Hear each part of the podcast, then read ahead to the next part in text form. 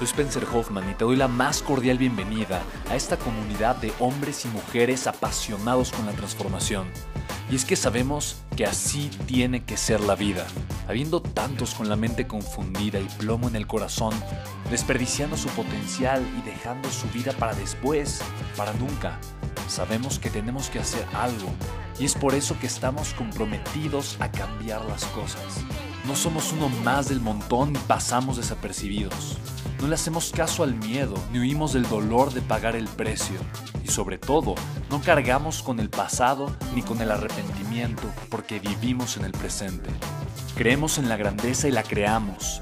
Creemos en quienes lideran con su inteligencia y su pasión y en quienes construyen un imperio con su potencial a pesar de venir de la nada. Aquellos que podemos llamar imprescindibles porque sabemos que ser uno de ellos es cambiar al mundo y dedicar la única vida que tenemos a construir un legado. Bienvenido a tu podcast, Una vida, un legado.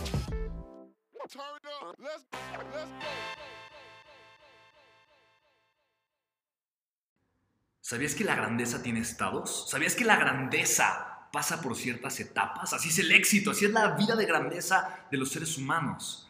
Por eso en este episodio de mi podcast, Una vida, un legado, voy a compartirte cuáles son las fases habituales que puedes llegar a sentir, a experimentar o a vivir cuando dedicas tu vida a la grandeza o a crear un legado. Y quiero decirte, es muy común, es muy típico que mucha gente no vaya a entenderte cuando dediques tu vida a crear una vida de grandeza. Y te voy a decir porque eso me ha sucedido a mí, pero le ha sucedido también a las personas que, he visto a mi alrededor, le ha sucedido a grandes genios, a héroes, a personas que han construido con su vida una vida de grandeza y sobre todo una vida legendaria. Y es normal, es normal que las personas duden de tu capacidad, es normal que las personas digan que no se puede, es normal que las personas te volteen a ver y digan que eres un fracasado, que no puedes, que no tienes las ideas correctas, que te vas a equivocar, que te va a doler, que vas a perder, que no va a funcionar. Es normal que la gente te demerite y te descalifique. Lo he vivido, lo seguiré viviendo, estoy dispuesto a seguirlo viviendo por el resto de mi vida, pero lo que no estoy dispuesto es a darme por vencido. Lo que no estoy dispuesto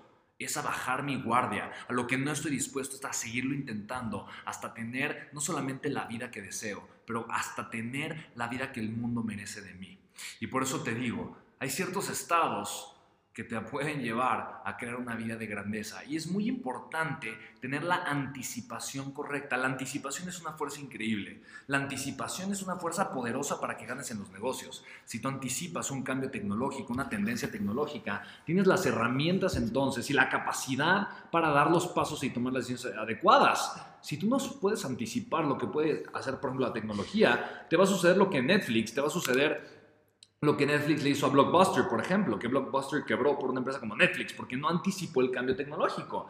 Así que el poder de la anticipación es importante por eso, pero también es importante la anticipación del dolor. ¿Por qué? Porque crear una vida de grandeza muchas veces requiere de dolor. Y cuando tú lo anticipas, cuando ya lo sabes de antemano, es mucho más fácil que lo puedas aceptar. Y te voy a poner un ejemplo que tal vez es un ejemplo fuerte, pero va a ser muy, muy claro. Cuando tú tienes un familiar que, va, que tiene tal vez 90, 95 años, que ya es muy grande y empieza a tener complicaciones de salud y poco a poco se empieza a poner mal y después de un año o dos le empieza a costar eh, trabajo hablar o caminar, toda la familia ya va anticipando que probablemente ese familiar no le vaya a quedar mucho tiempo de vida. La anticipación que hace que el día que fallece la familia está incluso contenta de que está descansando, de que la persona se fue, de que pudo descansar, de todo el tiempo que disfrutó de vida, etcétera, etcétera. ¿Por qué? Porque era una muerte anticipada. Pero cuando no es anticipada la muerte de una persona, no importa que tenga 70, 60, 80 años, cuando, ¡pum!, sucede de un segundo al otro y no hubo anticipación, la familia por lo general sufre mucho o mucho más. Así que la anticipación es una fuerza poderosa. Por ejemplo, tengo un entrenador eh, que cada vez que voy a entrenar con él, él me anticipa y me dice, lo que voy a hacer es que te voy a subir a tal, a tal nivel, a tal ritmo, a tal categoría, te voy a mantener ahí por tanto tiempo, luego te voy a bajar, pero después te voy a volver a subir más de como estabas antes. Y el simple hecho de que yo lo sepa, me está anticipando de que voy a tener que pagar el precio. Me, voy a estar anticipando de que no voy a poder pensar ni siquiera descansar después del primer sprint que me voy a echar, voy a sentir que me muero, que me hace falta el aire. Ahí no voy a anticipar, o sea, no voy a pensar que ya es, es momento de descansar, al contrario, voy a anticipar que apenas, apenas voy tal vez a la mitad. Y eso me va a dar la mentalidad correcta para mantenerme, la mentalidad correcta para seguir pagando el precio. La anticipación es una fuerza poderosa y por eso te digo, necesitas estar listo y poder anticipar como ser humano y como persona que está dispuesta a crear una, una vida de grandeza, a pagar el precio, a crecer y demás. Necesitas anticipar lo peor. Es importante que estés anticipando que tal vez crear tu empresa o tu negocio o levantar, levantar lo que estás haciendo te va a tardar 10 años o tal vez 15 años. Si tú lo anticipas, o 20 años, si tú lo anticipas de esa forma, si tú estás esperando que vaya a tardar 10 veces, 40 veces más de lo que puede llegar a tardar, no te vas a cansar pagando el precio. Si tú anticipas que vas a tener que trabajar 20 horas al día y estás de acuerdo con eso, entonces lo, vas a trabajar menos y te vas a sentir tal vez bien.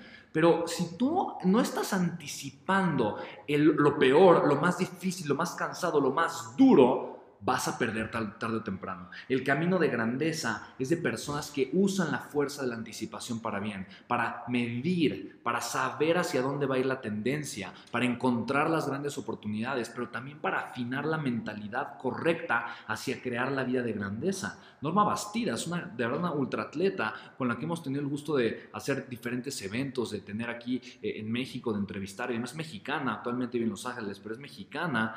Ella, eh, a mí me impresiona, una, de las fuerzas más grandes que la llevó a esta vida de éxito y de grandeza fue justamente eso, el poder de la anticipación, porque ella, ella cada día que comenzó, por ejemplo, un día nadaba, eh, no sé, 10 horas, pero ella anticipaba que iba a nadar tal vez 15 entonces, cuando nadaba 10, se le hacía poquito. Ella anticipó que se le iban a caer todas las uñas de, sus pies eh, cuando iba a correr y que iba a tener mucho dolor y que seguramente eh, iba a sufrir física y emocionalmente. Y estaba lista para lo peor. Ahora, ella triplicó el récord Guinness del triatlón más largo de la historia. Mujer mexicana, por 20 años nadie había roto un récord Guinness. Lo tenía un ultraatleta, un superatleta australiano. Y Norma Bastidas había comenzado a hacer ejercicio a los 38 años y a los 43 decidió romper el récord y lo rompió a los 47. Se empezó a preparar como a eso de los 45. Imagínate, una mujer extra, no, perdón, lo rompió a los 45, se comenzó a preparar a los 43. Una mujer mexicana, ¿no? Imagina, imagina esa mentalidad. 20 años lo intentaron romper cientos de personas y no pudieron.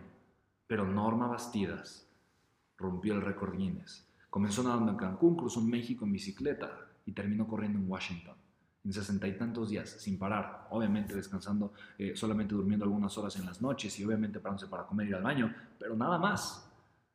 Eso, eso es a lo que yo te estoy, eh, a lo que me estoy refiriendo. Ese es el poder de la anticipación. Y entender estos pasos, los pasos del camino al éxito, es simplemente ver el camino del éxito pero con la perspectiva correcta. Así es que el paso número uno, cuando estás probablemente ya en este camino, en este, proceso, lo primero, el paso número, lo primero que te va a suceder es y, esto es algo bastante, bastante, bastante interesante, es que vas a comenzar a tener miedo a ser un tonto. Y esto es algo con lo que vamos a tener que lidiar. Vamos a tener que lidiar con el miedo a hacer el ridículo, el miedo a ser un tonto, el miedo a equivocarnos o el miedo que nos dejen de querer. Y aquí normalmente se atoran las personas. ¿Sabes cuánta gente conozco yo o he escuchado que tiene grandes ideas, ideas extraordinarias para emprender, para crear proyectos, para crear negocios, pero no pasa ni siquiera al punto número uno?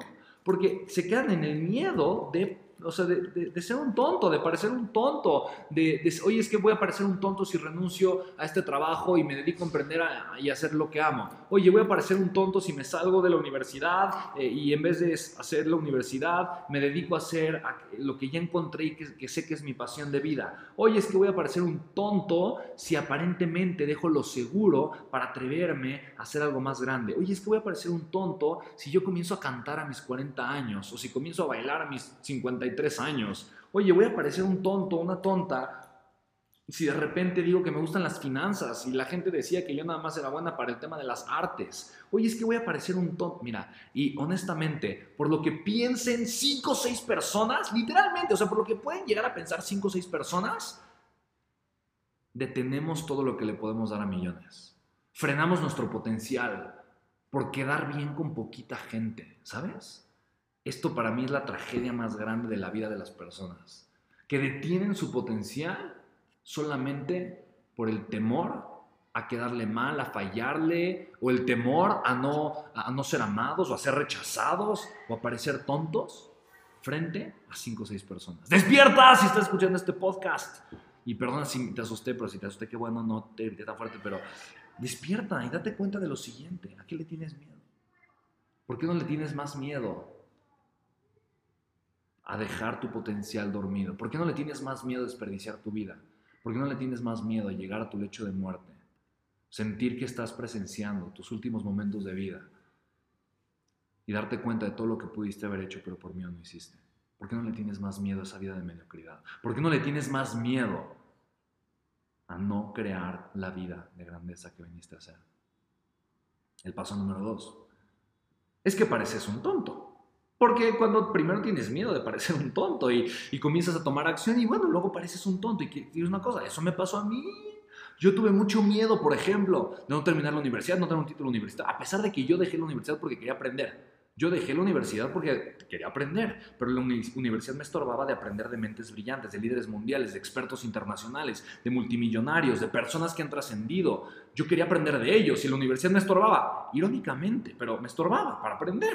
Por lo tanto, eh, pues primero tuve mucho miedo para ser un tonto, porque ¿qué, van a pensar mis mi mamá, mis tíos, mis hermanos?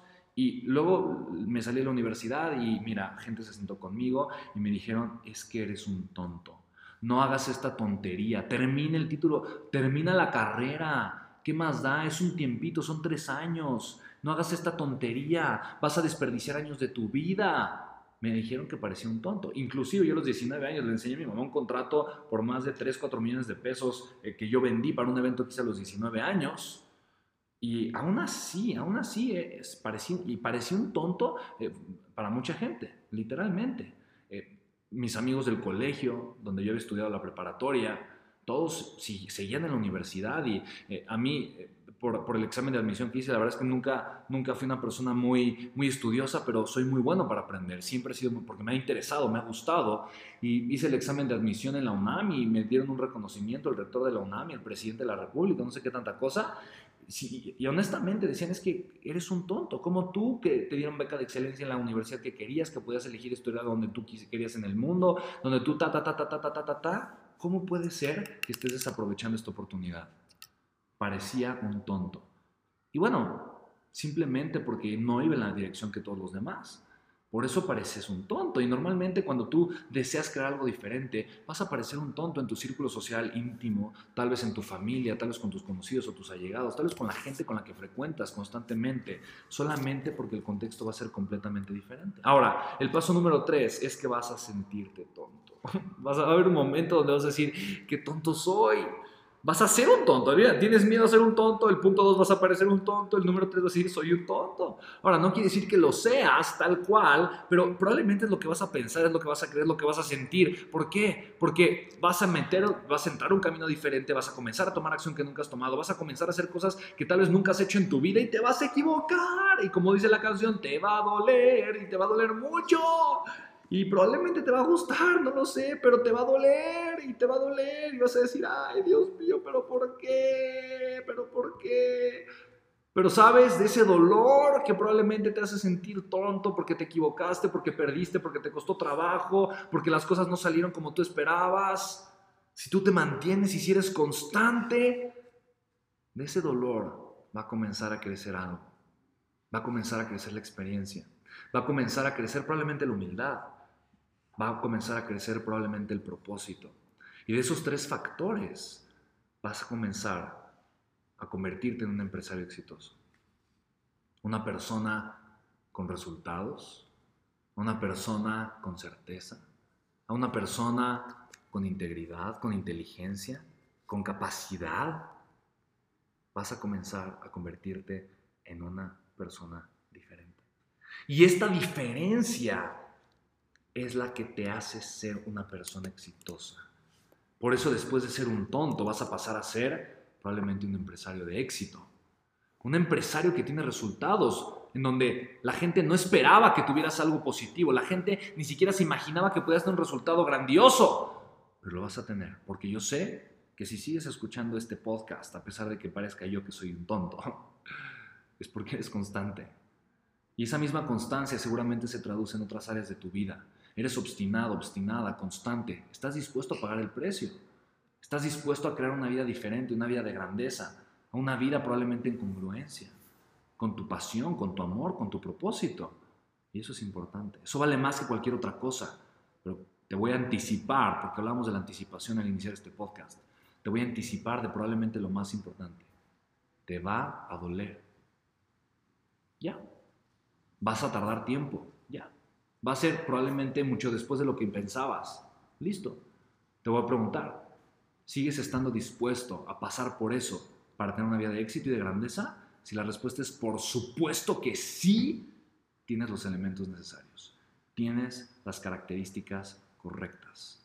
Porque eventualmente, después de ser un tonto, vas a pasar a ser un empresario exitoso. ¿Y sabes cuál es el siguiente punto? Un empresario exitoso que se mantiene creciendo y constante. Posteriormente la gente va a decir es que es un genio, tiene suerte, cuánta suerte tienes. Eh, es una persona tan suertuda. Ay, cuánta suerte tuvo. Es un genio. Es más inteligente que todos. Tiene poderes increíbles. Es, más capaz que todos. O seguramente el mundo se ha alineado a su favor siempre. Y la realidad es que tú sabrás muy adentro de ti que probablemente esas son las palabras de alguien que se quedó en el paso número uno, teniendo miedo de ser un cuando tú ya lo tuviste y ya lo pareciste y ya lo fuiste y ya abrazaste todo ese dolor y esa resignación y ya abrazaste sentir de ver tanto dinero, que te busquen, que te amenacen, que te atemoricen, que te digan, tener que trabajar dos años, tal vez tres años sin ganar un centavo porque tienes que pagar una deuda, porque tienes que mantener tal vez a tus hijos o una situación injusta de la que tienes que estar pagando y que no te correspondía, pero lo tuviste que hacer. Cuando ya pasaste por todas esas cosas, sabes que el crecimiento y que el éxito y que la grandeza solo pueden ser la consecuencia de ese aprendizaje constante que has tenido. No hay de otra. Y cuando eres exitoso el tiempo suficiente, muchos te verán como un genio. Sabrás tú que no lo eres. Sabrás tú que eres como otro cualquiera que solamente fue constante en el camino, que solamente pagó el precio, pero que tuvo una virtud, la virtud de la conciencia, la virtud de la anticipación. Por eso yo creo que la fuerza más valiosa para un hombre de negocios es el desarrollo humano y ese liderazgo. Por eso creo que conjuntar estas tres áreas genera un impacto tan grande y es tan positivo. Por eso creo que cuando tú te dedicas a ser un empresario y creces como ser humano y como líder, estás en todo tu camino para crear un legado. Así que tú que me estás escuchando, te pregunto, ¿cuál es tu siguiente paso? ¿Tienes miedo de ser un tonto? Bienvenido al club. Espero que te haya gustado este podcast. Si es así, compártelo y escríbeme en redes sociales. ¿Qué te ha gustado? ¿Qué no te ha gustado? ¿Qué te gustaría que dijera? ¿Va? Te mando un abrazo muy grande. Soy Spencer Hoffman. Así me encuentras en redes sociales. Cuídate mucho. Nos escuchamos en el siguiente episodio de mi podcast. Una vida, un legado.